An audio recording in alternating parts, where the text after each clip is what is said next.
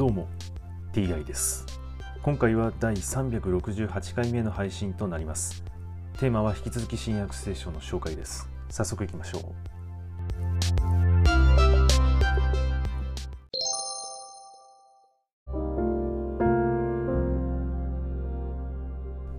新約聖書第367回。今回は杉越の食事を準備させるというお話です。杉越の子羊をほふるべき女皇祭の日が来た。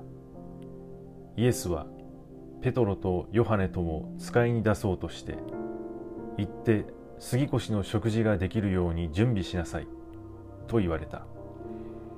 二人がどこに用意いたしましょうかと言うとイエスは言われた。都に入ると水がめを運んでいる男に出会う。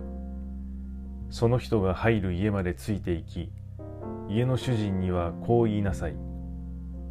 先生が弟子たちと一緒に杉越の食事をする部屋はどこかとあなたに言っています。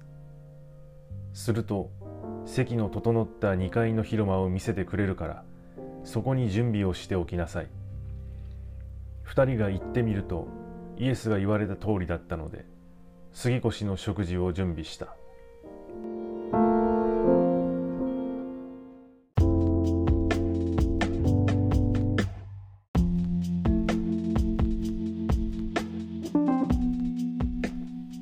杉越の食事は一体何のためにするのでしょうか？イエスが弟子たちを使いに出しているわけですから何らかの意味があるはずです。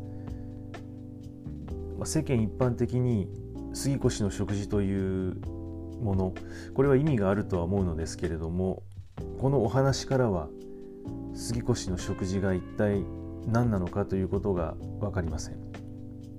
はい今回はこれで以上です。また次回もどうぞよろしくお願いいたします。それでは。